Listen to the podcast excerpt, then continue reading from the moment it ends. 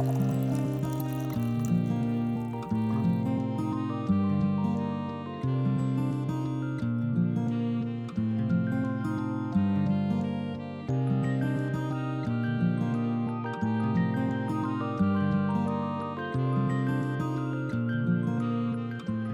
家好，欢迎收听《大哥爱思考》，我是扣子。我是兔子，我是 Mina。啊，不对，重来，重来，你等我拿杯水，我拿杯水。哎，上一期就是意想不到兔子上线了，这一期意想不到 Mina 成为我们常驻嘉宾了。哎，对，呃，谷歌工程师 Mina 又回来了，所以 Mina 桑这次要跟我们讲一讲赌场的事情。那一位工程师是如何迷上呃赌博的呢？到底是道德的沦丧还是人性的堕落呢？开飞机和赌场是怎么连在一起的呢？又是怎么出现在同一位工程师的人生当中的呢？哎，你说巧不巧？还是数学学得太好？其实就是因为开着飞机去了赌场。就讲讲这半年吧，最后搬过来，我应该是二月份搬过来的。你不是你赌徒的经历是只有半年吗？只有半年，只有这半年。哦，所以对对对，这个前景我知道，就是就是疫情了之后呢，他们这帮 digital nomad 就是弯曲的一些。就是精英们离开了湾区，就觉得住在湾区真是没有意思。我们要去风景优美的地方，然后大家就就去了其他地方买了房子，嗯，然后就住在那里远程工作。他呢就没有去一个 很风景优美的地方，去了一个呃 Vegas，啊，他现在就住在 Vegas。他们别人是组团去买房的吗？有些没有买房吧，有些有些就是去住一个长期的 Airbnb。还有我知道的开车 road trip 的，就每天找个宾馆上班，然后晚上就开车去下一个地方。这种我也听过。那他就是住了无数个酒店，有啥用？对，那你没组团是因为不爱跟他们玩吗？还是他们不爱？我没组团，两个原因吧。一个原因是我的朋友们现在都成家了，就成家带孩子，人都见不着，别说组团出去玩了。然后另一个原因是我不想选一个太远的地方。啊，因为明年还是有可能需要回到加州去上班的嘛。然后到时候的话，我想的是，如果可可以住在这边的话，我就一个月回去一次，这样两两边来回跑稍微方便一些。所以我不想去太远的地方。当时是直接就把什么佛罗里达、夏威夷这些地方就否掉了。然后西雅图我不爱去，是因为那边下雨下的太多，不利于开飞机。阴阴。对阴沉的地方影响开飞机，影响心情。然后 Vegas 因为一年四季也不下雨嘛，然后感觉没有住过沙漠里，想来体验体验一下这种灯红酒绿的沙漠是一个什么样的感觉。然后当时过来呃体就是来看房子来体验的时候，发现这边比外加州的管的。松多了，就当时加州还在全部下的蛋，各种隔离，各种不准出门的时候，这边餐馆已经是百分之二十五的 capacity，赌场也都是各种开着的，而且人还特别少，也不堵车，也不拥挤，就感觉这个地方住着还挺舒服的。我就我当时二月份就，于是就撒开了玩是吗？就玩到赌场去了。对，然后就搬过来了嘛。然后搬过来，我来搬过来之前啊，其实是。也就是最多经过 Vegas 的时候，会在会进一下赌场。那进去的话，最多也就是，呃，或者是在机场玩个一两块钱的机器，然后就完了。然后来了之后，发现住在这儿也挺无聊的。一两块钱的，但是玩一百次。然后真的真住在这儿，发现其实也挺无聊，晚上也没有什什么事情干。然后电视什么能刷的剧也就刷完了。然后发现家附近有个赌场。就去看了一下，你是才发现？哎，Vegas 有赌场是，因为剧刷完了才出去嘛。就是我我不是住在那个赌场大道附近的嘛，离赌场大道还是有一段距离，所以我我也不爱去赌场大道，因为那边杂七杂八的人太多了。然后我就是住，我住在一个，我住在 Henderson，就是偏东南的地方。然后这边的话，离机场离小机场很近嘛。然后我就是有一天去去了个小机场的时候，发现那边哎有个赌场，然后晚上的话 没事的没事情的时候就就过去溜达了一圈，然后发现还是因为开飞机开过去了。对呀，这个标题没有错，就是开去了赌场。然后去那个赌场，呃，发现有什么新用户注册活动，注册之后送你五块钱的赌金。然后本着 有羊毛蹭不蹭白不蹭的原则嘛，就去注册会员，然后就拿五块钱去那种一分钱的机器上，啊，就一毛钱一毛钱的赌，然后他因为他送给你的赌金不是不能直接提现提出来嘛，啊，你必须在比如说五块钱的赌金，你就必须得赌五块钱，最后你赢到多少就是你的。然后我发现我赌了二十分钟，在机器上玩了二十分钟，这五块钱变成了十块钱，就觉得哇这个钱真好赚，当时揣着十块钱就回家了。哎，还是不错的，还是挺挺挺那个，挺有克制的。对，然后第二天的话，就就还想去，然后你你心中的这个火火苗就被点燃了，第二天还想去，然后第二天去也不送了嘛，就拿自己的钱玩，然后当时也是，呃，反正第一个月也就是每天去了之后玩个十块钱、二十块钱，比如说你赢到了，比如说赢到了十块钱或者赢到了五十块钱就走了，或者是把这十块、二十块输输完就走。然后前几周，大概前三周吧，最后数数数数下来，发现自己还赢了几百块钱，发现这也不是一个特别危险的事情，就开始经常去。然后直到有一天晚上，一下输了两百块钱，然后输了两百块钱之后，发现玩机器不是这么回事儿啊！这个机器的概率完全看不懂，不知道它是怎么设计的，呃，因为它机它机器就相当于你要各种连线嘛，那个概率其实还挺复杂的。最后回，然后我就就回家就开始研究这些机器的概率。机器它肯定要调的对庄家有利啊，不然咋赚钱？对，所有的游戏其实都是对庄家有利的，但只是这个利弊的大小不一样嘛，这个差距不一样嘛。然后你会发现，其实这些机器最差的话，它能差到庄家占百分之三十的优势。比如说你投一百块，你玩一百块，可能最后数学期望上你只能拿回来七十块钱，这个差距还是挺大的。天哪，我我跟你说，就是我玩这种机器啊，就是嗯比如说我试过，呃，一百块钱差不多三分钟就没有了。就是我一把都不会赢，啊，我可能中间赢一把，然后瞬间就没有了。就是我我是运气超差的那种。对我之前也觉得我是运气超差的那种，但不知道是因为你是新玩家，还是说因为疫情那段时间他把你们有点儿，真的有点儿凡尔赛了，就是那个去玩了三周，累积下来赢了好几百块钱，但却觉得自己是运气超差的那一种，就因为我之前经过 Vegas 的时候，就是像我说的，去玩个一块钱、十块钱，从来就没有赢过的。哦，就是更早对的，更早的时候是从来没有赢过的。我也不知道是因为现在是新用户，还是说因为疫情那段时间他把机器调的稍微松一点。也是有可能的。后呃当然后来提一个题外话，后我就是当时经常赢的那台机器，我后来去看他改了规则了，就是有些这种老虎机里面不是它出一些比较特殊的 symbol 啊，比如说出现三个不同不一样的 symbol 的话，就会进入一个 bonus 有模式嘛，它会给你很多个很多次 free 的 spin，或者是给你多加一些倍数这种。我当时玩的时候，只要出现三个不一三个呃特殊的 symbol，不管这个 symbol 在哪个位置，就能进这种 bonus mode。但是我后来过了几个月再去看的时候，它必须这三个 symbol 连成一条线才能进 bonus mode。当然那个时候我已经不玩这个机器了，所以我不知道它当时是出错调成那样的，还是说就是为了吸引人调成那样的。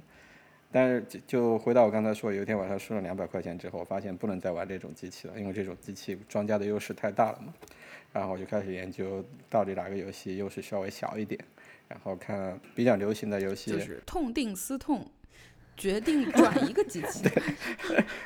比较流行的赌场的游戏包括二十一点、百家乐，然后有一个叫 Craps 的就扔骰子的游戏，还有各种抽牌的游戏，啊、三张牌的 Poker 就跟国内的炸金花比较像的，各种各样乱七八糟的看了一圈，发现二十一点是庄家的优势最小的。你如果是按照那个最佳的概率学来，呃，最佳的概率、最佳的那种策略来玩的话，庄家的优势大概只有百分之零点五到百分之一的优势。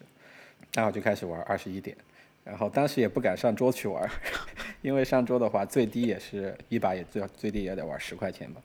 然后他们赌场是有玩二十一点的机器的，然后那个机器的话可以一块一块的玩，然后去玩那个一块的机器。但是，一机器的话，它不是又可以调了吗？然后它那赢面又大了呀。机器，我感觉他们是有那个，我感觉它是有 regulation 嘛，所以他也肯定不敢去调这些出牌的概率嘛。当然他会它的规则上可能没有桌子上那么友好，比如说有些能够 split 的牌，嗯，能在桌子上能 split 四次，比如说你拿到一对四或者是一对七的话，你可以把它分成两手牌，然后如果再拿到七，你可以分成三手，分成四手，这些都是比较比较不常见的情况。但是在机器上的话，它只能只能允许你 split 一次，可能规则没有那么友好。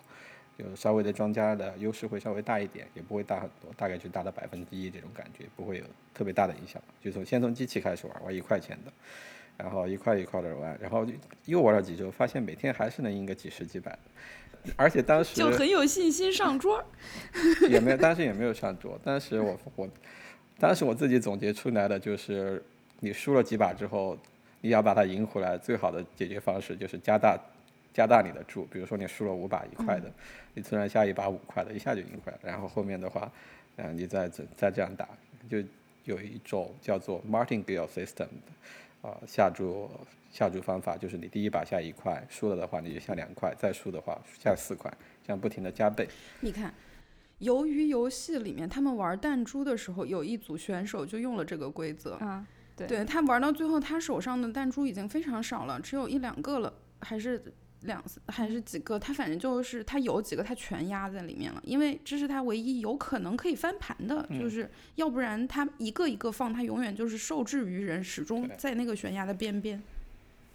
对，但其实这个干这个方法，你最后还是很有可能，你有可能会连续遇到输几次你就输完了，或者是说你你的翻倍已经翻到了这个机器或者是这个桌子上上压住的上限的话，还是会出问题的。这其其实不是一个。没在赌场没有必胜的策略的，这也是一个很有可能会让你血本无归的策略的。对，所以我也不是每把加倍，我也就是觉得我输了这么多把了，我应该赢一把的时候，我大概就都会多下一点。比如说之前下一块，我可能会下一把十块、二十块的这种下，然后反正当时也没有什么策略，就是按照背下来的那个。呃，策略表就是你手上两两张牌，对面一张。背下来的策略表还挺认真。对啊，因为他只给你七秒钟的决定时间嘛，你要不要牌，所以你得背下来，你手上的牌是多少数字，对面的牌是多少数字，这个时候该不该要牌，然后就按这种基础策略去去打，然后因为庄家的优势其实也没那么大嘛，也就是一直接着赢，每天赢赢个几十一百，最后一个月赢下来，一个月打了一千多块钱，将近两千。然后就开开心心的拿着一两千回湾区去玩了一趟，然后再回来又接着玩。当时想着赢一千五，一千就收手了，然后发现这个赌博真的是上瘾，还是回来之后还是忍不住，还是要去赌场玩。然后就发生了有一天晚上，把这个赢回来的两千多块钱全部输完了，自己还又输进去了一千多块钱，就最后相当于是，如果是算上之前的利润，那天晚上是输了四千多，将近五千。然后第二天呢？是玩了哪一款游戏呢？就一直在玩二十一点，就在那个机器上一直坐着，坐了一晚上吧，大概七八个小时。嗯，然后痛定思痛，决定上桌。没有，还没上桌。痛定 痛定思痛，第二天拿了一千块钱回来翻本，还在那个机器上，从在那个机器上从一千打到了五千多，然后才还发现 还发现这个机器有一个问题，因为不是一般的机器，一般的机器的话到了一千，呃。一般的机器，你把钱扔投进去，然后你打完之后按一个按钮，它会把你的吐出来一张票嘛，你拿着这个票直接就能去换钱。然后这个机器如果是机器上的钱超过三千了，它就不吐票，你就必须得把工作人员叫过来，然后工作人员叫过来之后，他会一张一张的把钱数给你，然后他还要通过后台的程序去重置这个机器上的 credit 才行。哦，反正你就是帮他检查出来一个问题呗。对，但是检查出来一个。那对当时的那些工作人员都不知道为什么都不吐票，后来才发现是超过三千就不吐票了。这个机器就没吐过三千块钱，快去把程序改一下。我也觉得这机器就没吐过三千块钱，因为我从来没见过人在上面玩，能赢那么多吧，还是挺难的。对，后来想想，当时那天晚上运气真是挺好的，一千打到了五千多。就不仅是把呃上一次输掉的又回来了。对，它还有一个就是，因为它是机器嘛，它跟别的那些 slot machine 一样，就是单次下注最后赢的钱加上你的本金，如果是超过了，就是这一次下注的，如果是本金加盈利超过了一千二的话，他会给你发一张税表，就是他会报，他会报告给 R，突然报税是吗？对，他会报告给 IRS，你赢了一千两百块钱。但 IRS 怎么知道是谁赢到了呢？就如果是超过一千二，他给你发这个税表的时候，你得告诉他 SSN，就是你不写，他就不把钱给你，是吗？他也会给你，但他如果是你不不不给他 SSN 的话，他会直接给你 withhold 百分之二十四的税，哦，就是一千的话，他可能只给你七百五。那他你就是那一，比如说那一把，还是说你那一天就是整个结算下来你赚了一千？按一把，按一把。那要是像那种老玩儿的人，岂不是一一晚上一沓儿税表就在旁边？对对对，后来我回我回家，我看 Reddit 上，我我查为什么会收到税表，我我上 Reddit 查，然后发现那些在 high limit room，就是那那高额下注区的拉老虎机那些人啊，他们下一把可能就是一百块钱，比如说突然一根线连起来了，一下十倍的收入，一万块钱的话，马上就是一张税表。那些大玩家的话，他们旁边会一直站着一个人，一直站着人等着给他发税表。企会计，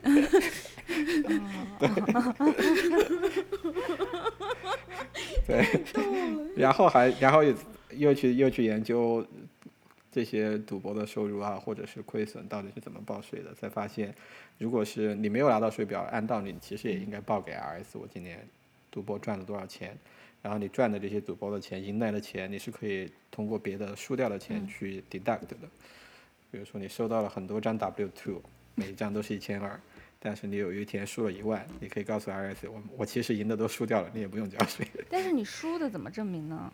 你就得写日记。我今天去赌场，赢了多少，输了多少。那你就是每天只要养成写日记的习惯就好，也不用管是不是真的输过。不，你你到时候查账查税的时候，你得得给他 receive 是不是？他其实只有这种超过一千二的这种 slot machine 上才会给你发 W two，其他都是没有记录的，就是你自己记录，然后你自己的记录你交给会计，然后会计去帮你报就是比如说，比如说你每天都在赚钱，你其实就假设这个人特别厉害，他每天赌赌去赌场都是有盈利的，嗯，但是他每天回家写说，哎，今天在老虎机上赚了一千三，可是我玩二十一点的时候输了三千五，他每天就写个假日记嘛，那你还不如你如果是没有拿到这个 W two 的话，IRS 其实是没有记录的。比如说你全在桌子上玩，你在桌子上玩是没有任何呀 W 就 two 是的，不管你说你输是是输是赢，他都不会有告诉你，他都不会告诉 IRS 的，所以你其实记不记也无所谓。只有你收到这个哦，所以你后来是因为发现了这个就开始上有桌了吗？有这个有这个原因在里面的，但我其实 但我其实没有上桌真正去玩过二十一点。然后后来我们接着讲吧，就是我那天赢了五，把那个五千赢回来之后，嗯、后来又又玩那个机器，我觉得我已经掌握了这个机器的命门，我已经掌握了财富密码，对吧？每天就去当把这个机器当提款机在提。他已经被我驯服了。然后有一次连续两天，一天输了三千，一天输了四千，就整个你不是驯服了吗？你你怎么还说？所以所以嘛，然后发现所以是错错觉嘛，然后连着输了两天，把之前的都输出去了，最后最后算下来就是不算盈利，我可能都输了四五千。啊，然后当时又遇上报税，然后需要补税，就整个自己也没有现金再玩了，然后就痛定思痛要戒赌了。当时是应该是四月份你，不是玩成了高级会员吗？你现在已经是高级会员了。那会儿是那个我玩的那个赌场，它分五级会员，当时是玩到第三集吧，应该，当时玩到第三集，我猜就是三集，对，然后然后就不玩了那会儿，呃，但然后赌场就打电话说：“哎，这位会员，你等级要，掉下来了。当时是我当时我觉得这个机器，当时我觉得这个机器真的是在作弊，然至后今还是觉得这台机器它会让你先赢吧，” 哎，他真的有没有可能就是他那个，就比如说他他给他加一个芯片或者写一个程序，就是比如说我每三天之后重置一遍那个规则，然后你以为你摸清它了，但他就重置一下或者哪里改一下。其实按道理它应该是没有任何的规则，就是它不按照就是 Nevada Gaming Committee 的的规定来说，它是不能规定你真的去放水或者是让一个玩家不赢的。但是你真的遇到那种连输的情况，你会真的觉得这个机器在搞你，真的很搞心态。比如说你拉了一个，是的，你拉了一个十九，你连输了几把，然后下了一把大的，然后你手手上拿到了一个十九点的牌，我觉得哎呀这把稳了。然后庄家啪啪啪五张牌都没有爆掉，最后来了一张二十点，杀掉了你的十九点，你整个心态就爆了。然后，然后你会接着下大的，然后之后的话再接着输几把，然后你慢慢的你就本金就没有，本金没了，你想翻本也没有希望了嘛，对吧？当时的感觉就真的是，其实这是一种错觉，因为它其实是一个随机的过过程，但是你会觉得这个啊、机器真的就是觉得你已经赢够了，开始杀猪了，就有种你是你你你是杀猪盘，你被杀的那种感觉在那儿。对呀，你这个也很很合理嘛，对吧？就是从概率上讲，都不应该我一直输啊。嗯就是，而且你本来自己一个人在那儿玩儿，你就按照自己的那几个样本，然后自己总结了一个规律，感觉自己驯服了机器。其实机器说啥玩意儿？你知不知道我被多少人玩过？对，其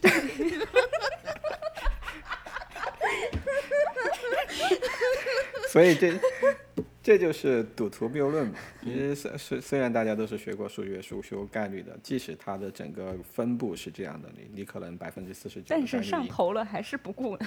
这上头了顾不了的，你可能是百分之四十九的概率赢，机器是百分之五十一的概率，但是具体到每一把可能都是不一样的，而且你有可能会遇到连续赢七把，你有可能会遇到连续输八把的情况，这种事都是小样小样本发生的事件，其实到最后还是会被这种大数定律给冲掉的嗯。嗯，但是你真的遇上这种情况的时候，可能就会真的让你倾家荡产都是有可能的。嗯，所以当时的话也就停了几个月，然后那几个月就专心的去学飞机啊，在这边加了一个 Fly Club。我以为你终于专心的去上班了。哎呀，我天！我我们说的都是为痛业余的事情啊，定思痛上班上班该上班还是要上班的，除了上头上的特别厉害的那两天，就是最后输那两天，呃，真的是两天吧，算四十八个小时，可能有三十五个小时都是在赌场的。班儿也不上了，是是日常翘班吗？还是正好周末？请假了，这但那两天就请假了，就是为了就是不行，必须翻本，请假的也得去。然后真的是一直就玩到自己两眼发黑，就整个人都是在机械的下注，就就已经整个人都不行了，才回来睡觉。然后两天就睡了五个小时。差不多就那种，两天就睡两个五个小时，饭也没有吃，就是一直在赌场，就是喝点水，抽点烟，提提神，然后就一直在那玩对，然后那两天，第二天吧，就是嗯，那两天那两天的第二天，当时是当时不是输七千还是八千嘛，然后后来是赢到了四千，回来回家睡了几个小时，又去翻本，结果第二天又把那四千四千多又输掉了，然后回家就痛定思痛，决定这一段时间 这一下真的痛了，这一下真的痛。定思痛几次了？这下是真的痛了呀，因为之前赚的全输出去了，加上本金还输了几千嘛，嗯，然后就不玩了嘛，然后不玩了之后也停了一两个月，后来后来又去赌场，好了伤疤忘了痛。没有，后来去赌场是因为一个是工资发了，二一个是 还是好了上班忘了痛吧？二一个是发现那个赌场的卡里面有 那个机器又坏了。不不，那个卡他送了一些免费吃卡里面还有余额，不，卡里卡里面送了一些免费吃饭的 credit，然后我就跑去赌场吃饭。吃饭的时候路过机器，忍不了想再再再弄他一次。我的天啊！太弄了真的，你看这种，这种就是做这种让人上瘾的生意的人，真的是会有很多办法把你吸引过去。对的，就是关键是他特别可怕的就是你明明知道这就是套路，就嗯，你看到哦，你送我饭，你肯定是套路嘛，你不就是想让我回去嘛？我就只吃饭就不玩儿，你看会怎么样？然后然后你就去玩儿了，对，就是 大部分人的心心，对，他大部分的心里面人心里没有那么强大，还是做不到抵抗这种诱惑嘛。对，这就是你你脑子里那个就是因为玩儿它而连上的那些神经通路就已经连过了，你没有办法彻底把它断开。一下就激活了。对，而且这些多巴胺的产生真的是到后来会产生阈值的。像我第一次下五百，下五百，然后那一手赢了之后，当时那个刺激的感觉，就好开心后来再下五百？就没有那种感觉了，后来就没有那种感觉了。对，后来一天赚五千多的那一天也有有达到同样的嗨吗？当当天那天一千赚五千，就是那个余额超过五千的时候，真的是心情非常的好，把之前打的都是赢回来了。但是回家睡了一一觉之后醒过来，其实也就没有那么那么有感觉了。嗯，所以第一天还是高兴了好几好几天的，就第一对，第一次赢回来之后还高该高兴了好几天的，而且还控制住了有几天没去的。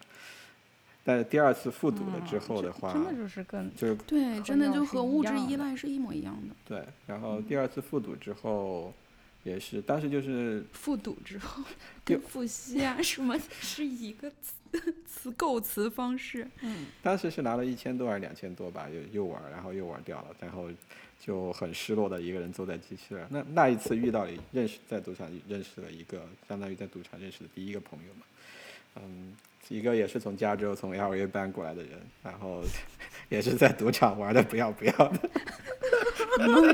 你们是认识了之后是互相鼓励戒赌，还是互相激励一定要翻本。对？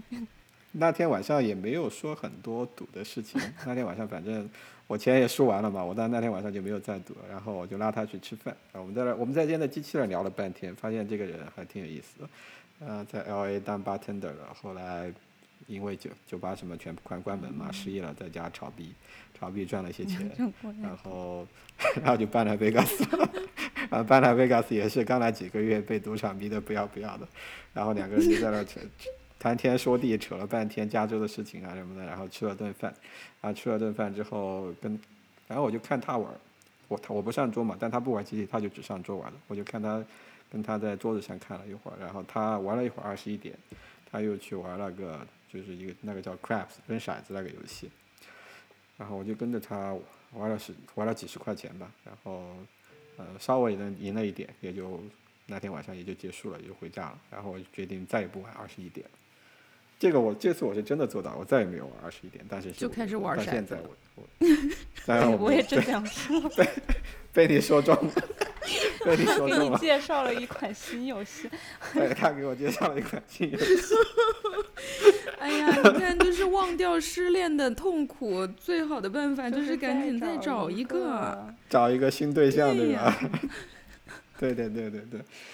然后后来就，当天晚上我们还说，我他们还说我们一起戒赌吧，我们这一个月再也不要来然。后你开始玩骰子，他开始玩，然后第二个星期就点第二个星期我们就一起去玩。就是同事们相约一起戒烟，然后下个星期来了之后，大家各买了一款不同的电子烟。对，哎，尝尝你的那种，哎，所以所以就是有不同的游戏，真的也是这个赌场的套路之一个魅力对对对对。你这个跟这个女朋友分手了，我还有别的妞呢，对就这种感觉。嗯，其实在中国人之间最流行的有玩的最多的，其实还是百家乐吧。尤其是你如果要去澳门，百家乐到底是啥？百家乐其实就是庄家两张牌，闲家两张牌，其实牌都是 dealer 发出来的，你也控制不了。嗯然后这两边比大小，如果是没有超过十的话，如果是没有超过十，就直接按数数字加起来和比；如果超过十的话，就取个位。比如说十二的话就变成二，十一的话就变成一，然后有可能还会根据两边的手牌的大小会补一张变成三张牌。反正最后的话就是比大小，你买哪家哪边赢，你买庄赢还是闲赢，嗯，像有点像那不就是听起来和德普有一点儿，有一点儿可以通的地方。跟二十一点其更像吧，其实也是加起来比数字儿。对，跟二十一点有点对像，就是你想要卡在那个点上，又不能太多。对，但是跟二十一点不一样的是，你没有办法控制要不要排，要不要爬是个对，我就正想说，这个是纯粹靠纯粹靠运气了。对，这个是纯粹靠运气，没有策略在里面的。嗯所以我我是没有玩过那个。不是，那嗯那他为什么是为什么是一个赌博呢？你你就是你赌的成分只是在于根据我手上的牌，我来猜对方有没有可能比我大还是比我小。你不用猜。的，所有牌都是明牌，对，就跟拉过老虎机一样他。会直接把庄家的牌和闲家的牌发出来。那你又不能决定，你又不能决定你跟还是不跟，那你到底在玩啥呢？你就在那儿坐着。其实就跟、啊就是就跟翻硬币一样，你买正面反面，你没有任何控制在里面。对啊，就是这，所以说这个就是纯粹靠运气啊，就是对，纯粹靠运气。嗯呃，它的补牌规则决定了庄家赢的概率大概会多一点点，因为庄家是后补牌。如果是因为庄家对于他来说，他天天他就是开那个，他就是大树，他 就是他就是那个大的树，不，这 我们这里说的庄家不是说赌场，不是说赌场，而是说发的这两副牌里边，庄发的这两副牌有一副叫 banker，有一副叫 player。banker 就是庄家，你你可以买庄买闲嘛。呃，买庄赢的可能性稍微大一点，但是买庄的话，如果赢了要给百分之五的 commission，就是比如说你赢了一百块钱，你要给赌场五块钱，这样，但买闲家就不用。所以他赌场其实赚的就是这部分钱面又对啊，又把那个赢对对，赌场赚的其实就是这部分的一个差距在里所。以所以就是保证能赢的策略就是开赌场。对，保证能源策略就是开赌场，而且你还得，我们还是投资赌场吧。而且不行，我跟你讲，最近的一期《少年希尔顿》，他外婆就去看然后就被抓了就被端了。对 开赌场的话，其实你即使是有这个概率的优势在里面，你可能短期也会有各种的 volatility 嘛，所以你还是得有足够大的 bankroll，你如你也得有足够大的资金量，而且你得还得有足够的玩家，必须在玩家数量和玩的手牌的数量到了一定的规模之后，才会这个大数的概率才会出来，你才能真正拿到这部分的你的优势在里面。就和你买指数基金挺像的。嗯，就是你买指数基金的话，如果你买定十年、二十年、三十年，你绝对是比炒个股一定会赚。赚得多，嗯，但问题是，你就忍不住，你就中间它它，比如说它波动了，它跌涨了跌了的，你就忍不住非要去操作它。不，你买指数，你还可以就是靠呃等一个很长的时间。对，它可以彼此你还可摊风以靠等险。很长时间。你开赌场，你就不能说我等十年，然后这十年我就有好多好多的客人，但是你这十年的花费就很多。你开赌场就是自己家里的各种机器互相对冲啊，它每一个机器都调的非常，就是它它就是不是也不是这个不叫对冲啊，它就是那个风险风险就摊开了嘛。就比如说我的我的这一台机器上面就是玩儿的人顾客们赚的多了，但是我另一台机器我赚到钱了呀它。每一台都调的是那个他赚的多的吧？嗯，对，机器全都是赌场占优势的，但是就像你说的，有可能这台机器今天运气就是不好，输了钱，所以他还是、嗯。赌场其实在意的是人越多越好，玩的次数越多越好。啊，那他就等于用频次来来补充了这个时间嘛。对对对，对呀、而且它时间是有成本的，就就像扣子说的，你的赌场是有运行成本在里面的，你在一个月的时间内，你必须要保证你这个呃概率学上的优势加乘以你这个最后的赌赌资总额能够超过你的运行成本，不然的话你是亏钱的。所以开赌场有一个重要的因素要考虑进去，就是你的启动资金要足够大，便于你一下放比较多的游戏款式。而且你还要吸引很多人来，你要打那个对对对 marketing。对你还得承受短期内可能会有下注下的特别大的人一把运气好突然赢了的话，可能会产生这种波动，你也得承受、承受得下来才行。这这也是其中一个原因，就是大部分的赌场它都是有下注上限的嘛，一台机器可能最多能下到一百刀，你在桌子上最多也就是下到三千到五千，呃，不会有哪家赌场随便允许你扔个一百万美元在桌子上玩一把，这样很基本上不会的。好，然后你玩骰子咋样了？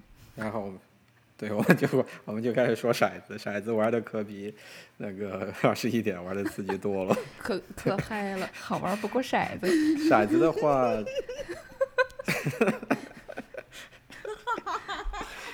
骰子这个这个游戏它不是纯比大小嘛，它这个设计的还挺复杂的一套的，就是你能下的东西很多。但简单的来说的话，就是它两个骰子，所以它能加起来的和从二到十二嘛，就这二到十二大概十一个数字。然后在这十一个数字里面，你刚第一把开始扔的话，你会先扔一个，你会先扔一个数字，比如说这个数字是四，然后你如果再扔一次一次一次四的话，你就算赢了。但是你如果扔了四之后，你如果扔了一堆其他乱七八糟的数字，还没有扔到四，然后扔到一个七，你就输了。就是说你要你你有两个骰子，你先扔一个，然后你第二个得跟他一样。不不不，你是两个骰子一起扔，两个骰子一啊起扔，这个骰子这两个骰子的和，比如说是四，那么你就要再扔一次四，你才能赢。如果是你没有扔到四，你反而扔到了七的话，你就输了。再扔一次也是两个一起扔是吧？对对对，所以就是不停的两个骰子扔，就会产生一个数列嘛。哦，所以电影儿里面他们就会有一个非常确定的数，周围的人一起在大喊那一个数。对对对，就是想要那个数，那就是一定要扔到一样吗？一定要扔到一样有。别的组合？那别的组合也可以啊，比如说一加三等于四，二加二也等于四，两个都是四，不，呃，我知道，嗯我意思就是说，对他意思是，这游戏还有没有其他的 对，也有其他的下法？也有其他的赢法，就是说，而且不同的数字是不一样的。比如说你连续扔两次四赢到的话，就是双倍。比如说一块，因为四出现的概率是七出现概率的一半嘛，但是五出现的概率就会稍微多一些，因为五构成的组合会多一些，六出现的概率还会多一就些。七出现概率最大的。是七，所以七是输。哦，好鸡贼啊！对，这七七只有在第一次，就是你还没有确定这个你想扔的数是几的时候，如果扔到七你就赢了。七和十一都是赢，然后确定了这哦，个数、就是第一把是七，对，第一把是七赢，十一嗯赢，然后之后的话就是你之前的数字赢。就是概率最大的是呃第一把可以赢，然后概率最小的第一把也可以。十一不是概率最小的，是十11二和二，二和十二是概率最小，二二和十对二小，但是二二是输三也是输，十二也是输，反正他就是把这这 逻辑到底好多呀在哪？呃，它我感觉没有什么逻辑，他的逻辑其实最后设计出来就是说，你第一把，呃，你第一次扔的时候赢的概率还可以，因为七和十一都可以赢嘛，但是比二三十二都多的。但是之后的话，你其实都是输的概率比赢的大，不管这个数字是四五六还是八九十，都没有七的概率大，对吧？所以它是你的 risk 相当于是在后面，你的 benefit 你的 advantage 是 front loaded，但是你之后的话，你就会一直占劣势。那你你这个就也没有什么策略啊，它就是也是看运气。没有策略，这也是一个纯纯凭运气的游啊戏。但是是不是有一些玩家会幻觉说，我的手怎么使劲儿出来的数就比较容易是嗯谁？对对对，你说的太对了，因为机器投的吧？不是机器投，是你自己扔的，是你自己扔的。所以有有很多人在自己家里买桌子，然后不停的自己练是吗？不停的就是不停的练，但是因为 KTV 里就有人练呀、没有意义的，没有意义的，因为他要求你扔骰子必须扔到桌子对面的墙上，然后那个对面的墙上它是有各种三角形的锥子的，所以你到了那个桌子上再弹回来的话，绝对就是随机的数字。哦，就是已经各种各种反射啊，弹来弹去。但是短期上，这因为出这个七的概率其实上是六分之一嘛，所以你从短期分布来看，很有可很有可能很长时一段时间都不出七，所以你就可以一直赢一直赢。除了这个，除了就是买这个第一次出现的数字，你也可以买别的数字，就是说，哦，比如说，嗯、我们现在要想到的数字是四，但你觉得四出现的概率不大，你可以说我要买六和八。然后，如果扔对面如果扔到哦六的话，就给你钱；扔到八就给你钱；如果扔到七的话，就桌上所有的赌注都输掉。哦，就是它也不是只能是扔连续两次同款。对，有各种各样的赢法。对你也可以买别对的。但是你在桌子上嗯下的任、任任何一种注的话，根据概率也是不同的 payout。嗯，他的那个、对，嗯对，那你比如说第一把扔完了之后，然后你才能下注下第二个的注。你其实随时都可以下了，哦就是你下上去，你就可以说我要四五六八九十全买，然后你如果是第一把出来的那个七，那你全买的全输了呀。就你桌上下的注越多，你赢的可能性越大，但是你输那一次输的也越多。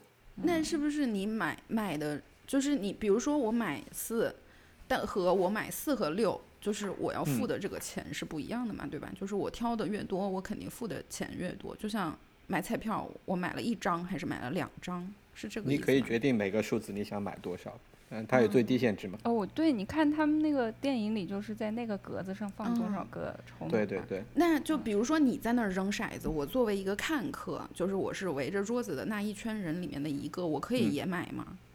你也可以买，对，只要在桌子旁边都可以。怪不得大家那么激动，对就是跟着喊的人也很亢对，奋。就是一群人。对，这这个游戏就比较 social 一点吧，就是大家都在给那个扔骰子人鼓气，扔个四，扔个四。对，然后呃，运气他我看到他们运气好的话，真的是可以一直赢的。然后你还可以下那些就是特别不容易中的，就是说，嗯、这些注的话，比如说四和六，只要七没出来，他就一直在那儿，就就你就没输嘛。你还可以就下那种，就下一就下一把骰子的数，就是这把骰子说，我说下一次就会出十二，然后你说我买十块钱的十二，然后如果真出十二的话，就是三十二倍，呃，十块钱就变成三百二。哇，但如果是除了十二其他的数字，这十块钱就都没了。嗯，实际上还是赌场占挺大的优势的，因为出十二的概率大概是三十六分之一，但他只付给你三十二倍，而不是三十六倍。嗯，对最多也就是到那儿。对，这个桌子上有赌场唯一一个赌场不占优势的赌注，就是像我之前说的，嗯，在第一次出了这个数字之后，呃，你比如说下十块钱，它这个赌注叫做 pass line，你如果是下在十块钱，第一把不是七，比如说大了四，然后你可以在这个十块钱后面放个二十或者五十块钱，这二十前面的是十块钱，如果再出四的话，就是再就是你就赢十块钱，你下多少赢多少。但是后面的这五十块钱的话，是根据那个数字来决定的。比如说四，因为它出现的概率是七的一半，所以十块钱是赢二十，五十是赢一百。这里面是没有任何，因为它就是两倍，所以就是一比二，所以这是一个 free free odds 的 bet。嗯，就跟扔硬币的赢的概率是一样的，赌场是没有这个 advantage 在里面的。就这个我们叫做 odds bet，它是唯一一个赌场里赌场不占任何优势的 bet。那你们就是明明知道赌场一切都占优势，为什么还是这么上头，觉得自己能赢呢？其实你玩的是最后我看一下，我觉得你是是赢你赢的是 variance，就是短期内的这个波动。嗯，你如果是做做一个、你就是还是是还是有幻觉，还是赌我就是就是站到了，我就正好撞上了，我运气更好的时机。其实你你赢赢和输都是因为你是个小数。对，因因为你如果是取一个小样本，你你扔硬币取一个小样本的话，啊、比如说你一百块钱，每次扔一块钱，啊、赢一块输赢赢的话就是赢两块，输的话就全没。你如果是取个小样本扔三十次的话，你有超过百分之六十甚至超过百分之七十的概率，你会落在中间靠左右，甚至是靠右稍微多一点中间靠左右的这个正态分布。所以你有超过百分之三十的几率，你会是赢钱，甚至是赢还赢的不少的这种，就是赢百分赢三十块钱的概率还是不小的。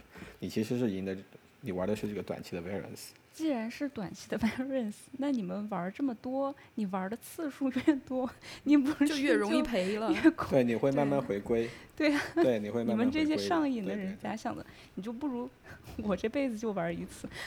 不是我过一阵子玩的话，前面就不算，我中间所以要停一个月。但这其实也是错觉，对呀中间停不停，跟你最后的数学分布分布是没有区没有影响的。真正能够职业玩的人，职业从赌场来生活，我感觉就只有两种人，一种是算牌的二十一点玩家，因为你如果算牌的话，你可以把赌场的优势变成你的优势，你大概有百分之五十一的概率赢，赌场只有百分之四十九，大概能玩成这样。那你如果能这样，然后你一直玩一直玩，达到那个大数定律之后，你是可以赚赌场的钱的。当然，赌场也会防范这种玩家。如果是发现算牌的玩家，他们会禁止这种玩家再来他的赌场玩。怎么算牌？算牌算牌的就是说，嗯、简单的说就是二三四五六是小牌，七八九是中性牌，十勾框 K 帽是大牌，嗯嗯牌堆里如果是因为它会不停的从一堆牌里发，可能是六副牌，可能是两副牌里发牌嘛。如果是出现的小牌已经很多了，说明牌堆里剩下的大牌比较多，对不对？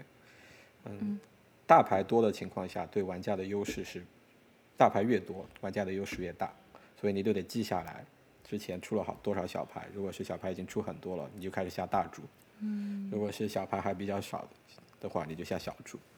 嗯，他要记得之前简单的说就。每一局他还是继续发那个牌堆里的牌吗？还是每一局完了他要？对。哦，那就可以这样子。对，嗯、有些赌场已经不这样做，有些赌场有进了一种叫做 continuous shuffle machine，就是每把都是 shuffle，就是要洗牌每，把都 shuffle，每把都洗牌的。但是很多赌场还是挺传统的，就是比如说六副牌混在一起，他会发完四分之三的牌，然后才呃然后才重新洗牌，有的是发一半。就给你更多的幻觉，你觉得你可以，你有机会。如果要算牌的话，如果你真你要算牌，你你真的是你要真记得住，你得是真记得住，而且你得真发到后面那一部分牌，大牌的优势才会体现出来。就先看一会儿，过在旁边默默的记一会儿。对，先随便下点儿小。对，你就先最低下怎么，你就十，他们算牌的人就是十块钱先玩儿，然后发现剩下的牌里大部分都是大牌，就开始那那这种挺容易被赌场发现的。挺容易被发现的。然后发现了，但是这不是违法的行为嘛，所以赌场也不能把你怎么样，最多也就是让你不要再来了。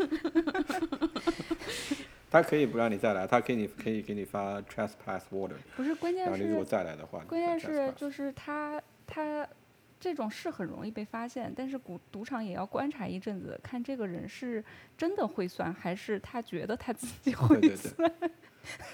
对，如果是算的不准，你其实很多人去也是输钱。对啊，吧赌场还是挺喜欢这种对，那那赌场还挺喜欢这种的，就是你自以为自己挺会的，你就老来玩嘛。对呀、嗯，所以他，所以我觉得他这种传统的发牌方式，它其实就是让很多人特别有信心，觉得自己可以算，我哎这有机会我可以算，然后就老去。嗯，他要是自还动真刷爆不是这样的。哦好吧 赌我在赌场玩，反正我看到的二十一点的玩家，大部分连那个最基础的那个就是该不该要排那张策略表都没有背下来，完全是看心情下注的。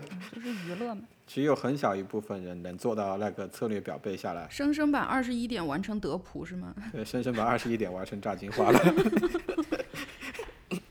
因为你如果按心情来玩的话，没有玩到那个最佳策略的话，赌场的概率优势是超过百分之五，甚至能达到百分之十的。嗯。那你你如果是不算牌，只记下那个策略表，大概就只有百分之一的优势。然后如果他们记牌的话，能把那个优势变成自己的百分之一。那你是如何克服这个赌场的这些套路的？如何成功戒瘾的？成功戒瘾就得继续讲这个玩骰子 这个事情。成也是他，后来的话，就是进也是他，退也是他。后来那个哥们儿，他不去，我也去了，我就简单在那玩骰子，而且骰子也有机器，你也不用上桌玩，一块钱的机器也是有的，你可以一直玩。然后玩玩骰子也玩了一段时间，又又赢到了两三千块钱，就就感觉又掌握了密码一样。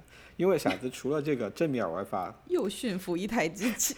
玩骰子就像之前没讲完嘛，就除了这个七输的这种正面玩法，还有一种七赢的玩法，就你买赌场那一面儿，就是说第一把的话你七输，第二把十一，嗯第一把七和十一输，然后之后的话，如果是四和六的话，你就等着四和六不出，出七的时候你赢。嗯。但是你赢的就会少一些，比如说你之前的说啊，五十是赢一百的 odds，之后的呢，那因为你是反着买的，你就是一百去赢五十。嗯，对，嗯，但你赢的概率会大一些。我后来发现这种玩法的话，对于运气不好的时候，或者是会好用一点，我就玩反，我就玩反着买。但是反着买的话，有两个问题吧，一个是你如果是真的遇到连输的话，你很难赢回来；第二个是桌子上的人都很讨厌，因为他们都是正着买的，你在赢钱的时候，所有人都在输钱。对，但是我后来的话，我我我就反着买，跟机器玩嘛你？对啊，所以所以就在机器玩嘛，一个是机器玩，然后也上桌玩，因为嗯，我其实也不太 care 别人别人怎么看。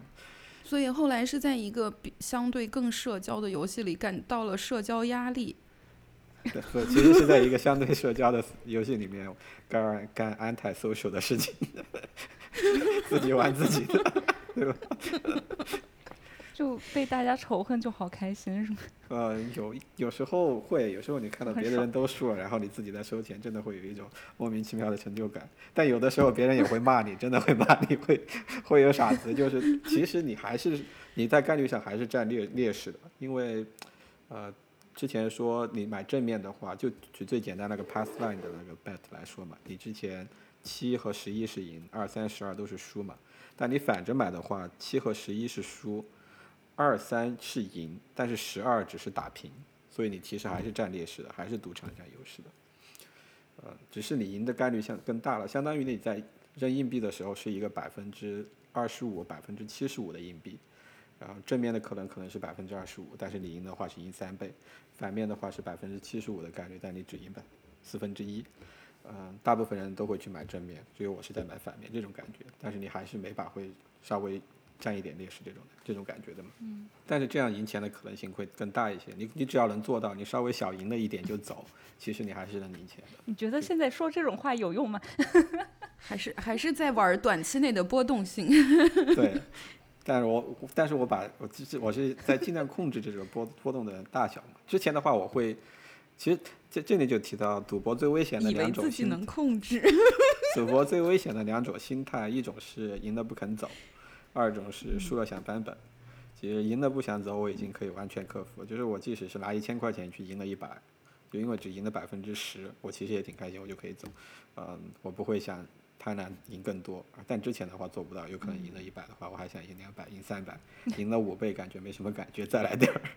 嗯，但输了想翻本这个心态真的还是挺难克服的，现在也是挺难克服的。所以对有，痛，啊，对呀，因为就是人对损失的厌恶是要超过对收获的喜悦的。远远超过，真的是远远超过。对，对，尤其是输输钱了之后回家整整夜睡不着那种感觉，经常发生的。嗯就是虽然我也不差那一百块钱，但就是难受。对，疼痛它是特别让你记忆深刻的，然后就是会真的调动调动起你很多的不好的回忆。是的，是的，对。然后因为我之后我就因为我后来发现这个可以反着玩嘛，赢的概率会稍微大一些，好控制波动一些，我就全反着玩。就是采用薄利多销的对，采用薄利多销的手法在赌，然后就结果发还赢的发现数据越大，然后你就输的越多。还赢了挺多天的，尤其是在机器上玩小的时候，在机器上玩小的时候啊，呃，因为我有时候正大部分时间反着买嘛，有时候时间有时候也正着买，然后如果是两边都买中了的时候，就发现哇，就我简直就跟赌神一样的感觉，那种成就感也相 也相当爆炸。然后有一天晚就就玩了几个周之后，我发现之前二十一点输的那些钱，就快要赢回来了。然后的话，有一天晚上就整个又把那赢回来的三四千块钱又全给倒出去了，然后还哇，还多倒进去了三千多块钱，就相当于那天晚上输了六千块钱。所以你的那个波动的阈值就是越来越大了。对，波动的阈值真的是越来越大，这还没完呢。那那六千块钱，我当天晚上就卡里只剩下最后一千块钱，我就把它取出来，又塞进机器里面。最后在那打了一个通宵，把一千打到了七千块钱，六千赢回来，就比之前那次一千翻五千还要对成就，还要猛。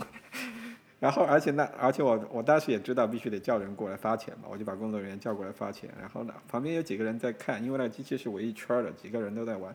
然后那几个人都是机器上只有十几、二十块钱、一百来块钱。他看我操，你这怎么有七千块钱？然后就大家都很崇拜的样子。又打了一张税表，对哦，这个不用发税表，因为不是一次一次赢的一千块、七千块钱嘛，就是只要不是一次、一把的七千块，一超过一千二就不会发税表。好奇怪的设定啊！对，那不是还是要上税吗？就和那个就和个人所得税，它有一个触发门槛嘛。嗯，对，就有一个触发门槛。然后现在赌场也一直在 push legislation 把这个一千二的门槛稍微提高一点，因为那些玩的大的人真的没把一百，必须得有个人守着发表，赌场说我们人员 就赢一个很小的。赌场说我们人力成本有点高。对，就就即使赢一把很小的，就像那种拿七七七的，比如出三个 bar 那种很小的那种赔赔法，都得给他发张水表，有可能他走的时候手里得拿这样一叠。哇，对，然后呃，继续说，那天七千赢回来之后，很高兴的就回家睡觉了嘛。然后后来又回去，结果第二周又发生了更更恐怖的事情，因为我正反都买嘛。然后有时候像之前说的，如果正反都买中了，成就感就很强。但你如果是正着买也错，反着买也错的话，就非常的上头。然后那天又把七千块钱又倒出去了啊，然后倒出去之后还又倒进去两千，就相当于输了九千。这个时候你上一次是一千五千，又就是对吧？第不对，它四千，然后又加一千，然后把那个一起翻回来。对你就是波动幅度现在又到九千了。好，来，你要总结一下这个波动的这个 range 每一次的 delta，你下一次比如说下次到赢回九千，你就不要回去了。但是嗯这里还没完呢，那天九千完，那天我九千输完之后，我的解决方案不是回这个时候赌场就要给你发饭了。不是酒饭的事情，回头再说。那天的我解决方案不是回家睡觉，我那天突然想起来，我在银行有一个 credit line，就是可以随时去借钱，然后可以最最高可以借到二十六万，然后我的天！我那天就去，我的天！我前面就一直想说，幸好你没有发展到借钱也要去玩的地步。然后我就借钱了，然后我那天就借了，嗯、你不要再设想了，他真的能做得出来。我那天去借了一万一，然后本来想把这九千打回来，但是我觉得这个机器要哦，他打回来太。对阈值的判断是九千之后就下一个就是一万一嘛？你看那是一样，的。我想做个准嘛，我觉得一万一赢到两两万我就走，然后，但是那个时候已经没有办法在机器上打了，因为机器上每每个数字你最多能买两百，所以你要赢回来几千还是挺难的。我就上桌玩儿，上桌的话是最小十块，最多可以玩到三千嘛。然后那一万一，结果给我打了不到一个小时，两个小时，一万一就输没了，因为在桌子上我就下的挺大了，一千两千的这样在下。然后那天就相当于整个就损损失就是两万，输了两万，对，然后那时候就是一下子把波动阈值扩大到了两万，本来凭借一己之力，对，然后那个时候相当于在赌场已经是待了十十六七个小时了，玩了一整通宵的机器，又玩了一两个小时的，呃，桌子上嘛，对。然后当时那两万输完的时候，天已经是中午了，就相当于就已经十一点了。呃，我就我说不行，当时就真的是上头了，就必须得翻本，然后就又去赌，又去银行借了两万出来，嗯然后借了两万带回赌场，然后回来之后倒是我也不知道是当时心情平复了，还是好好总结了一下自己的下注概率，然后就在赌场又坐了五个小时，从中午十二点坐到下午五点，从两万打到了四万，就把之前赢的两输的两万全给赢回来了。嗯好，现在波动阈值到了四万，然后那一天，那一天玩到最后的时候啊，就桌子上我整我整个面前全是筹码，而且全都是那种一百、五百的那种，就平时大家都挺少用到的。那你有拍照这发朋友圈吗？我没有，我觉得我觉得这不是一件光彩的事情。赌徒吗？赌神啊！我的天啊！我觉因为我觉得这不是一件光彩的事情，所以我也没有拍照发朋友圈。但是我那天遇到了我那个哥们儿，我那个就是我遇到了在赌场认识那个带你走上摇骰子之路的朋友，带我走上骰子之路的朋友，我们叫他叫 Andrew，就叫他 Andrew 好。然后我玩到五点的时候，Andrew 出现在我背后拍了我一下，说 What the fuck are you doing？不是说 好一起他看我？桌子上摆了四万，他看我桌子上摆了四万。他平时玩的比我大，他平时大概平均一把是下二十五到五十的，我跟他玩的时候大概也就十块十块的玩。然后他一下发现我在我在下桌都是一百、五千、五百的在下，然后对桌子上摆了两四万，把他都吓了一跳。然后他那天是去吃个饭，然后正好他看遇到我，他又也在玩。复赌了吗？他他是真的控制不住，他只要是经过赌桌，他一定是停不下来的。都不需要发饭，他就会进去。然后他遇到我的时候，我正好是我赢到三万九千五的时候，然后我说我再赢五百我就走了，然后最后下了一把，然后我我是反着下的，他就正着下的，他输了一百块钱，我赢了五百还是六百，我就正好超过了四万，我就开始换钱，然后换钱的场面也很壮观，把桌子上所有一百拉下去，然后滴了一一叠一叠的数，数完一大叠筹码，给我几给我几个五千一个的筹码吧，给我了八个五千一个的筹码。然后那会儿因为是五六点钟嘛，因为赌场人也特别多，就所有人目送着我拿着一大把筹码去换了一整包现金，大概这么厚一叠现金出来。哇，那你现金拍照留念了吗？不要 现金倒是拍了一张，不要发朋友圈，现金倒是拍了一张。以后不会有人借钱给你了。你要是发朋友圈，对，然后嗯，那天两万赢回两万之后，反正就回家睡觉嘛，也是请了一天假，然后从吃完饭回家睡觉，睡到第二天哎。，我我有个问题，就是像你这种提着大笔现金出去的那个，会有保安吗？你可以要求的，我我第一次是要求的，就是我拉着四万的时候，我让他们一个保安跟我去停车场的，这是第一次，嗯这是第一次，之后还有呢，之后还有呢，后面也出现过好几次，一次是输了输了三千，然后但我不想在机器上再玩了，我觉得这三千上机上桌就很容易就赢回来了，因为我之前两万赢两万的经历了嘛，我就我是有经验的人了。而且我那我当时是这样的，我这四万还没有存回银行，我四万是当时准备第二天去存回银行，所以我是放在车里的。然后，呃，我就去车里拿了一袋儿，拿了一万，不怕砸车？就放在一个看不见的地方对，方。就放在 glove box 里的嘛。然后我就去拿了一九千，拿了一九千一万，拿了一万过来。然后我想说一万把那三千赢回来，我在机器上输掉了赢回来我就走。啊，然后也是一万十分钟就打没了，而且还是一个中国人的 dealer，那个 dealer 看着我，一瞬间把一万输完，他都替我心疼，哎这啊他还跟我说中文，然后我说不行，我又去拿了一万，然后这时候我车里还剩两万嘛，桌子上又是一万，这时候我是正着买的。因为我那天手气特别好，反正买的时候一千、两千、三千下注全输了。其实你是概率上你是赢赢的概率更大嘛，但是我全输了。然后我就说我这会儿正着买，然后我就正着买，然后我就一直扔一直扔，每扔一个数，因为我每个数都买了嘛，四四五六八九十都买了，每扔扔到一个数字我就能赢一千多。但是，只要出七的话，那六千桌子上六千就全丢了嘛。啊，但我就一直没出七，我一直扔了十多把全没出七，就这。就不到不到五分钟时间吧，这一万多就又全回来了。嗯，太快了。对，然后那那一次是我玩的最刺激的一次，我之前从来没有桌子上就是放的超过，就整片桌子上各个筹码加起来从来没有超过过三千过，但是那一次是桌子上摆了六千，然后再来玩。玩到这个阶段的时候，会觉得每次去还得换筹码是一个。很麻烦、多此一举的事吗？就是能不能让我直接用现金玩？那现金不是更放不了？不会，用现金，用现金你真的很难做到克服这个心理障碍，扔一大坨钱到桌子上去去买一个数字或者是下一个注的。但是你拿着筹码的时候，你就会觉得这就是一个筹码。对你总不觉得？所以这也是赌场的套路之一。对对。然后那天赢完了之后，我真的就是戒了一段时间，因为我回头想了一下。当时真的是每人一次骰子，你都有六分之一的概率输掉六千块钱，这个还是挺吓人的，对吧？对啊。对。嗯。然后当时也是运气非常好，因为你如果是算概率的话，你连续十五次还是十六次没有出一次七的概率，其实已经是零点零零零几的那种概率了。嗯嗯。呃，但是但但是想了一下，就还是挺后怕的。第一次出现了，就是心里还挺后怕的那种心态。所以要戒赌还是得数学好，用数学吓到自己嘛。嗯，对，尤其是你如果是赢的时候你没有后怕，或者是你输的时候，你甚至你输的时候你都没有后怕的话，你就是真的挺难。你就是真的数学太差了。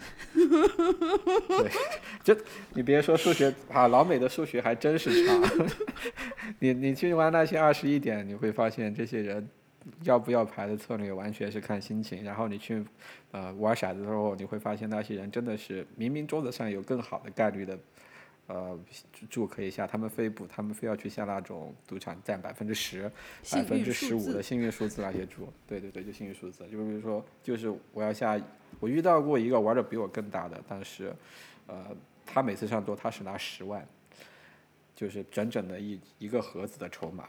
嗯，他换贵筹码都是去贵宾厅换的，然后换完就是搬一个盒，一整盒的筹码出来，然后他那那帮 dealer 还给他取了个外号叫做 lunch box，因为他每次来都 端一个端了一个 lunch box 的感觉。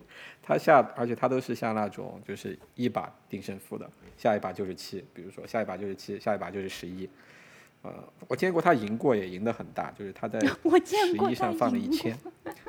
他是赢的有多少？对，就他他就在十一上放了一千，然后我当时在扔骰子嘛，我就我还我就说，真的是吗？真的是一千吗？他说真的一千，然后我就一扔扔了个十一，然后那十一就是一千六，啊一一一千就变一万六，就在桌子上马上数一万六的筹码给他，然后就大家都很震惊那种感觉，然后他扔他当时还特别。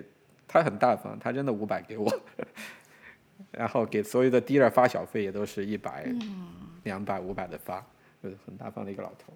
但我就觉得这些人下注下这些概率这么差的注的话，长期来看肯定是会输的嘛。对啊，不是你下就算下好的注，你长期来看还是输。你长期来看也会输，输的少。那你长期输的少呀？对啊，比如说。他们那些是百分之十的优势，你是下的百分之一。比如到到你们长期可能，他刚才真的就是很开心的说，但是你输输的少呀，就是就是对自己数学能力的自信。一个是你长期输的少，二一个是你短期波动小嘛，而且你有可能是正向波动的。反正这那一次就是十分钟不到十分钟又把两万赢回来之后，我就有挺长时间没有再去。没有再去玩过了。之后的话，只有过一次上，就是上周玩的还比较大的，其他时候都是就是十块钱十块钱玩一玩。嗯，之后还出过一次，大概是花了，哦，之后还有一次更大的，之后是拿了五万去赢了两万。我也不知道为什么要拿五万去，其实因为根本用不上五万那么多，反正就是就 是并不符合前面的阈值扩张规律啊。对，但是就是，但是其实，但就是觉得桌子上摆了五万，自己心态更稳一点，心里胆子更大一点，下注不会手抖这种感觉。真的吗？反正就经历过很大概有四五次这种玩儿叫做 high limit 的感觉了嘛，就是玩到上百，玩的是甚至是上千的这种玩法了之后，呃，我是上上个月，现在是十一月，对，九月开始真正戒的。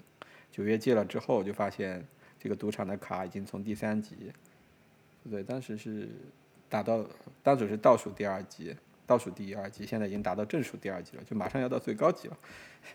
然后赌场还给配了一个 host 叫公关，就是说如果是要去吃，就有专门人会接待你。对对，而且你如果是要吃饭啊，要住店啊，什么都是可以免费的这些。鸡贼，我天！对，然后发现那个卡卡里之前不是送的吃饭的 有一百块钱吗？后来后来我查了一下，都已经到一千块钱了，我就可以。然后我上个月基本就是每天都在赌场吃饭的，把它当成食堂。但是我每次我经过我也不玩了，我就是吃完饭就走了。那还挺好。现在已经可以做到控制到了。啊，那还挺好。而且而且，我觉得你还比较好的一点就是，你每次停你是，真的在理性你。每次停手的时候都是赢了之后，你可以比较容易停手嘛。对我停赢了能能停，主要就是主要问题就是输了停不住。也就是说，你会不停的去扩大这个阈值，然后但是每次 到赢的时候，然后你就走了。就刹住了，说你最后借借的时候总是是赢的。对对对，但其其实这一年整个算下来的话，二十一点是输了四千多，但是打这个扔骰子应该是赢了一万多，总体来说的话应该是赢了一万左右吧。然后现在是不赌了，嗯，现在就是剩下一些赌场送的一些吃饭的钱，免费的赌，他，他为了吸引你回去，他还会不停给你发免费赌博。就像我今天就去赌场提掉提了一百块钱的免费赌资，然后玩了玩，变成了六十块钱就走了。哦，你所谓的戒掉是说就是不没有戒掉大大额刺激版了，不掏自己的哦钱了，不会花啊，就是不再用自己的钱嗯去做追加投资了。不不不会掏自己的钱了，哦这这个才是真正的赌掉。对对，只有赌场给的免费的钱才会赌。你不担心自己玩完赌场赌场送的赌资之后就又忍不住了吗就？上头。没有这个担心吗？对啊，万一输了就上头。到现在还没有，还没有出现这种情况。像前天周一的时候，因为他赌场给你送的赌资，它是有使用时间的嘛，有些是这周你可以有多少钱，有有些时候就是特定的某一天。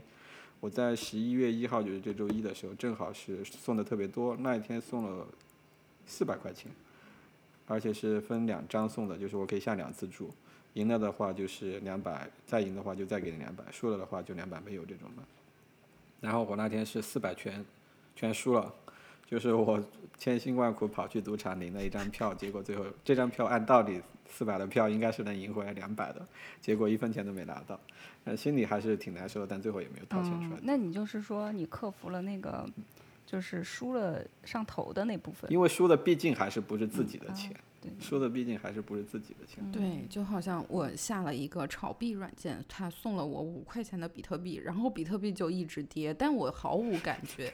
对，因为毕竟不是你自己的钱。对，就是我就觉得，那你就跌呗，跌给我看。对啊，然后现在就是纯薅，属于是纯薅羊毛羊毛的状态了。你送我去赌，送我钱去赌，我就去赌；你送我钱吃饭，我就去吃饭。然后有时候，哎，像之前还发现，我之前去那个赌场还有剪头发的地方，我就找我那个公关说，你能不能给我开个免费剪头发？他说行啊，然后我就去剪头发。反正就是经过什么羊毛都给薅一薅，但是就是不去玩。衣食住行全都包了是吗？对，对，有时候还站那看，但看看最后也真的没有特别没有之前那么想玩了。所以就是最后的那一次，所以到底是什么让你改变了呢？一个是我觉得该玩的东西都玩过了，就这些游戏，不管是什么德州扑克啊、二十一点啊、扔骰子啊、百家乐啊，我我都玩过一遍了。真正就是上瘾的两个，就是这些女朋友我也都知道是怎么回事了。真正让我上过上了瘾的就是二十一点和骰子嘛。骰子这个是真的上瘾，一个是它有 social 成分在里面，二一个是它能下得注的方式特别多，啊，还有就是你自己还有一个扔骰子的活动在里面。嗯，就还是比较有趣的一个游戏，嗯，但你玩久了之后，其实也就那么回事儿。然后还有一点就是，你会发现你玩十块钱的时候，跟你开始玩一百、玩一千之后，你在赌场得到的待遇是完全不一样。嗯。那你经历了这种 high roller 的待遇之后，反正该经历的东西、该见的东西你也都见过了。其实再往后玩的话，也不会有更多不一样的体验了。我这个人还是比较，就比较追求新的体验的一个人，嗯。真的体验过了之后，就不会有特别就那种持久的快感，已经不值得我去冒那么大的风险了吧？对，主要是这两个原因停下来。就是痛的还是在那儿，只不过就是快愉快就没有那么多了，所以就不。对，而且你真的经历过那个痛之后，你就会，你再回过来想，你会发现那一点愉悦真的去值得去冒那么大的风险，有可能会痛到整晚上睡不上觉吗？没有，没有。没有那个价值嘛，对吧？嗯，还是睡觉比较重要。嗯，现在是赌场在算一算，我亏了一万块钱，我必须要把这个人追回来。对，我现在有点上头。都是小钱了，都是小钱了。开玩笑。其实，其实我最后虽然下算下来赢了一万块钱，但你如果是真要算你的下注总额，就是你在桌子上跑过的这个流水的话，我估计都超过一百万了。嗯，是来来回。对。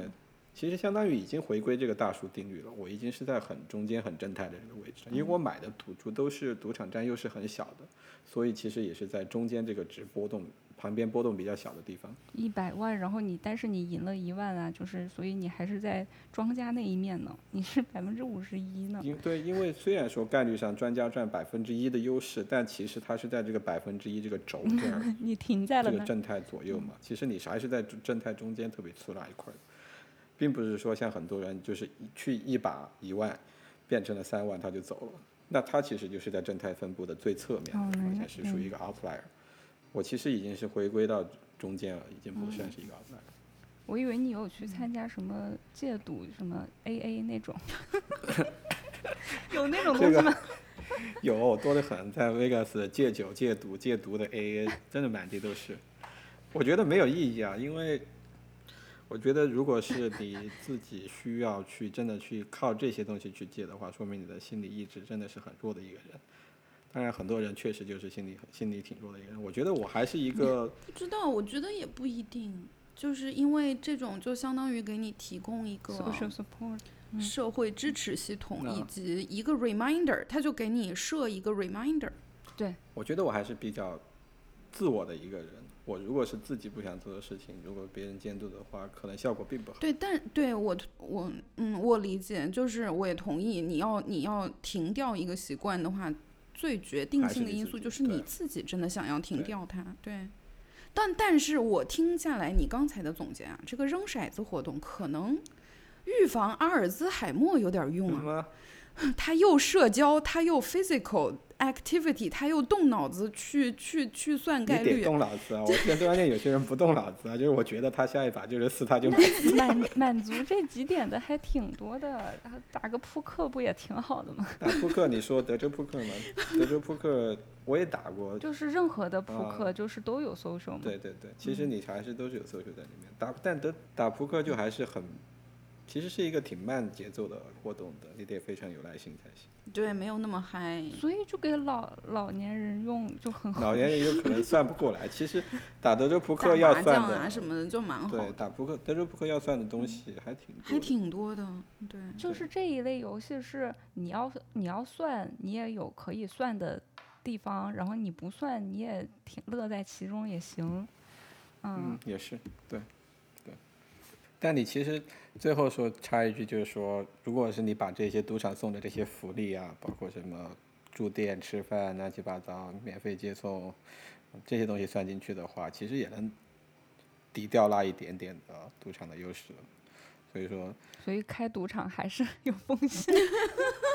我真的是发现网上还真有这么一批人，他们就是去玩这些赌场，优势特别小的，然后他们玩很长的时间，嗯，然后赌因为赌场就喜欢你这种玩时很长时间的人，比如相对于举两个举一个例子啊，一个人他拿了一百万去赌场下了一百万，只下了一把，还有一个人拿了一百万，每把下一百，然后整整玩了三天。赌场是非常喜欢第二种人的，因为他回归的嘛，回归概率了。嗯，对，然后他给第二种人会给很多的呃 benefit，什么 room 啊。啊、f o o d 呀，乱七八糟的按摩啊，什么乱七八糟，你想要什么基本都能拿到。然后就真的有一帮人，他们就去玩这种概率上占的也是特别小的，玩很长时间。他们叫把自己叫做 grinder，然后就去 grind 这些 comp，呃，这些免费的东西，就去就相当于就是磨它蹭赌场的羊毛这种的。我每次去蹭一对对对点下来，真的有一帮人就是做这些的。但是算下来真的能值得回来吗？我觉得他赌场能开到现在，他应该对，其实我也觉得，他给你提供的食宿接送，就是如果你算他的票面价值的话，你可能嗯，就会比他实际付出的赌场付出的成本要多很多。对对对对，其实是值不回来的。而且你如果是运气不好的话，你有可能是在最后收敛在那个百分之一的左边，就是你还输钱，那就更值不回来了，对吧？但是对我来说，我我既落在了右边，我还赚了一堆羊毛，我其实是赚到了的，所以现在是很开心。借的最好时机。那你就是每天去吃饭，反正你也没有那种，你听到、你看到那些场景，听到那个声音，闻到那个气味，你没有任何的那种 trigger，你感对你电影里看到赌神的时候也，也没有冲动吗？没有从中了，我现在我可以站在那个扔骰子的桌子旁边看他们玩一个小时，都没有想上桌的冲动。非常好。除非我手里有那个免费的 筹码，就是赌场送的，有免费的我是一定要把它用掉的。那可以，那可以。我还在我还遇到过一次，对我还遇到有一次，就是我站在那儿看，他们正好有一个促销，那促销活动就是，嗯，你如果是买正方，然后如果是正方正好第一把扔到了十一，因为当时不是说七和七和十一是赢嘛，十一概率挺小的，如果正好在第一把扔到了十一的话，他会再送你一张，呃，叫做 Match Play 的 coupon。那个 coupon 的话，比如说你，比如说是一张十十块钱的 coupon，你自己玩十块，再加上这个十块钱的 coupon，就相当于你是玩你是在玩二十块钱。哦，就是他后后面给你你的盈利的时候是按你本金为二十这样给，对吧？对对对，然后正好有个人拿了一拿了一我一个在赌桌大概认识的人，他拿了一张一百块钱的 coupon，但他他觉得一百块钱太大了，他不想去 match，然后他就说你要不要？我说 要啊，给我，然后我就拿了一百，自己拿了一百放桌上，赢了，一百变成了三百，本来是变两百的，加上 coupon 就变成了三百，然后我的揣起三百我就走了，你也没给人家分点，就根本没有接下来我继续玩的欲望，完全没有。哇，那听下来你戒赌成功真的特别核心的原因就是把这一切看透了，对，就是玩腻我觉得就是玩玩玩够了之后，就是什么都什么都都见过了，我什么都知道了。对，我已经不光是这些游戏，各种不同的玩法，各种条条框框，嗯，玩这个游戏的各种各各式各样的人，赌场各种各样的人，包括 dealer 啊、公关啊，还有什么 VIP 经理乱七八糟的人，还有这些赌场各种各各种各式各种各样的 trick 啊，勾引你去玩的，还有给你的一些这些福利，全都见过了之后，就没有什么意思，没有什么新鲜的东西了。嗯其实所有的这些都是赌场已经玩了十几年、几十年的东西了。照按他们说，按不好听的说法，都都是其他前人玩剩下的东西，你还老在这玩，有什么意思？我还是觉得戒你你这个戒赌成功挺神奇的。就其实我想想想跟你们讲，想跟你们讲讲，也是想跟大家讲讲，也是这个原因吧。就是把一个是不光是警戒吧，一个是警戒，还有警戒自己的吧。因为我现在其实算警戒后人吗？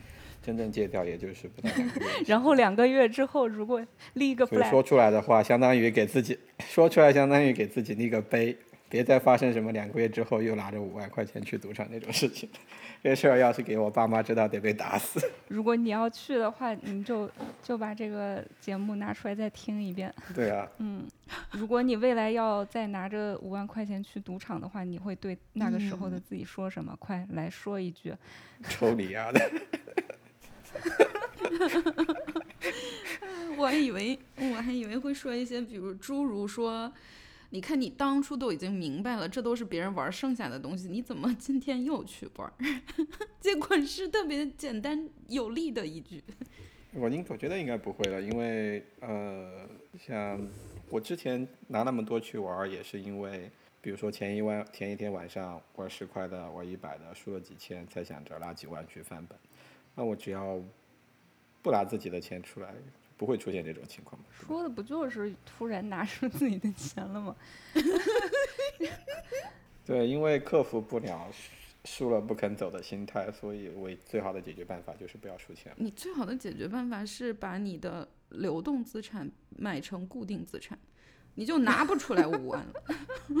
不是，关键还有银行可以借的那钱在那儿放着。对呀、哎呀，你把那个账户关了，我跟你说，我之前听那个故事 FM，他也采访了一个，就是很年轻的一个小孩儿，一个小男孩儿，就是他讲他的赌徒生涯。他当时赌到最上瘾的地步，就是已经三番五次痛定思痛过了，然后他也真的没有钱了。家里他们家本来也没有什么钱，他爸爸还生病了，他就一直反省自己，就是家里条件这么困难，父亲又生生病，你怎么还这么不懂事？结果后来他就真的停了挺长一阵子了，然后于是家里就也开始逐渐对他恢复了信任，愿意把钱交给他了。就是他爸正好又去住院，然后他他们家就给了他几千块钱，就说这个钱你明天拿去医院把就是上个礼拜的医药费结了。结果他那一天晚上就又憋不住跑出去赌，全部输掉了。就是他他他自己理智上是知道的，这是给爸爸治病的钱，但他还是控制不住自己，就去把它全输完了。然后后来让他真的能戒赌成功的，就是这一次把爸爸的治病钱输掉了之后，他也没办法。本来想要逃出去就跑掉的，但是因为他之前有一个也是赌赌博认识的小伙伴跑掉了，然后那一家的父母跑掉了，真的是跑路了吗？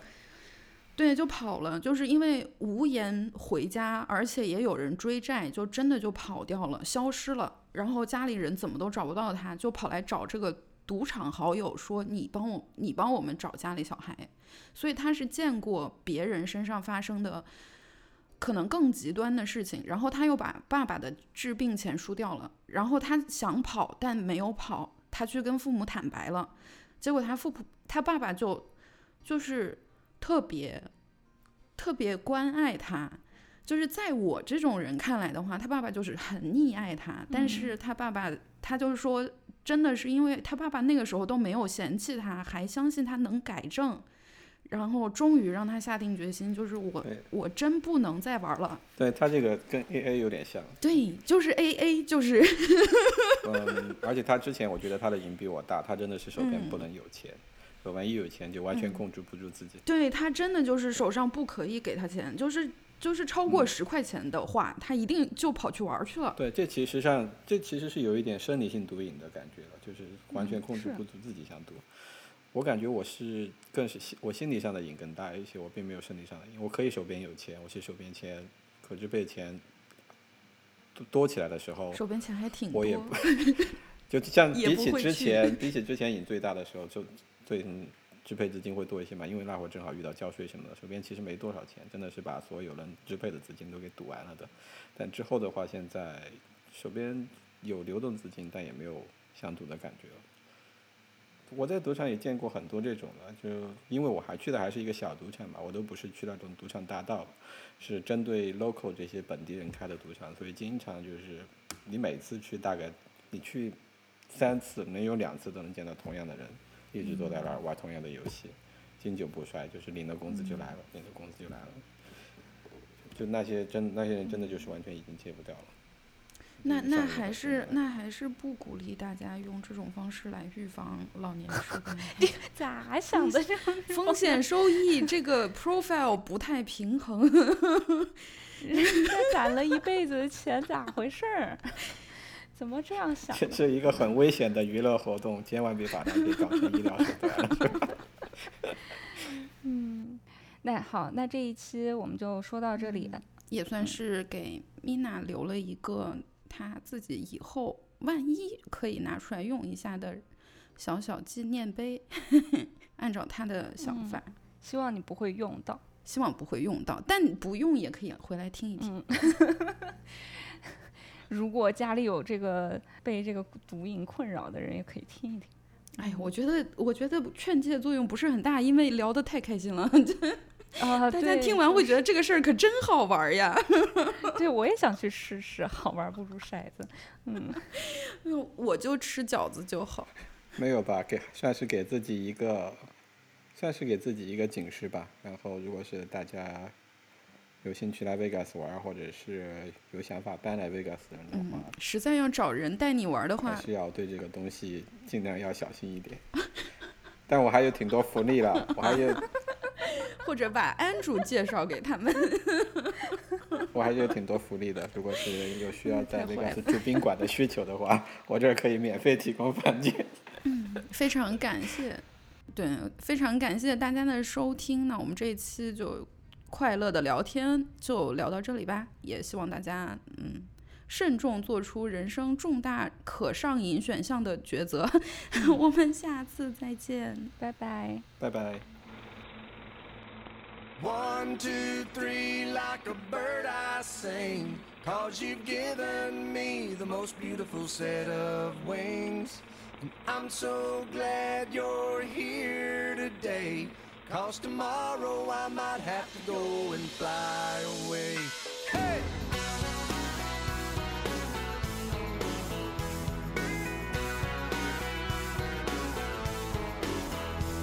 I'm down to my last dollar. I've walked right through my shoes. Just a small reminder of the hell that I've gone through. But look at me still smiling, cause I'm wondering what I'll do. Since I ain't got nothing, I got nothing to lose. Everybody say, ha ha ha ha! Ha ha ha ha! Well, my friends are always giving me watches, hats, and 我们要 wine. 咋说接到下面那个题？提纲怎么说的？看看提纲。 提纲没有说怎么过渡，提纲就是对提纲就是提纲就是回车。好，回车，我们说下一个话题。